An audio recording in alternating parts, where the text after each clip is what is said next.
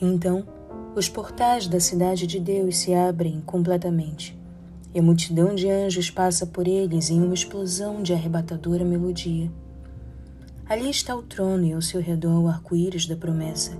Ali estão querubins e serafins, os comandantes das hostes celestiais, os filhos de Deus, os representantes dos mundos não caídos estão reunidos.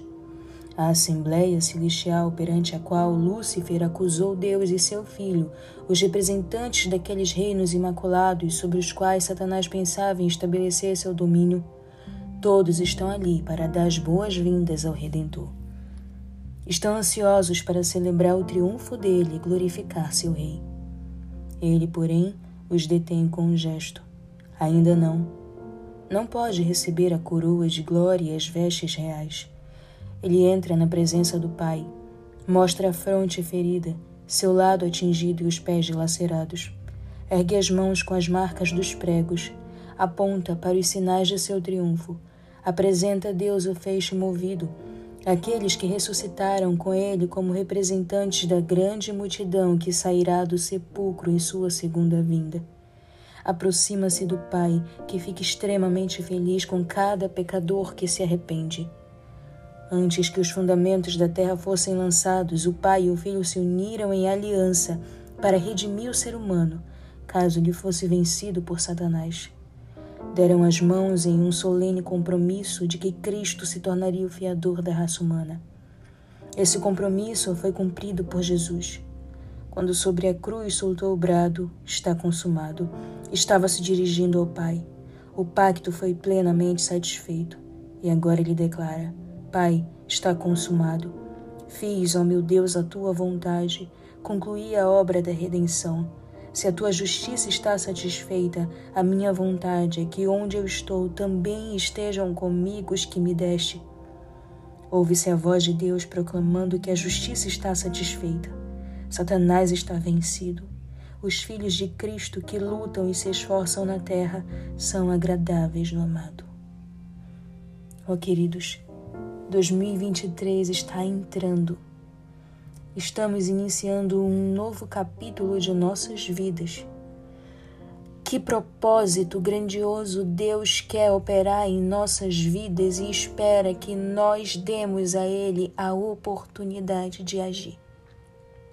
Grandiosa é a obra da redenção e ela foi feita para cada um daqueles a quem Deus criou. Basta que nós o aceitemos em plenitude. Que nossa vida seja plenamente entregue nas mãos daquele que nos redimiu. Que a glória do Pai seja vista no mundo, nas nossas vidas. Que Cristo seja enaltecido por cada ato e palavra que sai de nossas bocas. Queridos, Olhe para os dias que você viveu até aqui. Agradeça ao Senhor por mais um dia de vida. Agradeça por mais um ano que se inicia. Agradeça pela oportunidade de receber a graça, a misericórdia e o perdão divinos. Porque, queridos, a obra está sendo executada. Cristo está assegurando os ventos pedindo aos anjos que segurem os ventos, para que tenhamos a oportunidade de aceitá-lo em nossas vidas, porque em breve ele voltará. Ele voltará para nos levar para junto dele.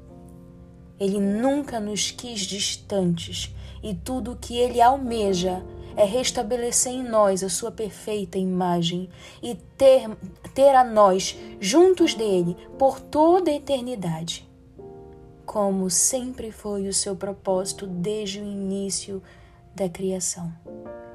Que 2023 seja um ano de grande esperança, que 2023 sua vida seja nada menos do que um testemunho de que Jesus está voltando Falta pouco tempo.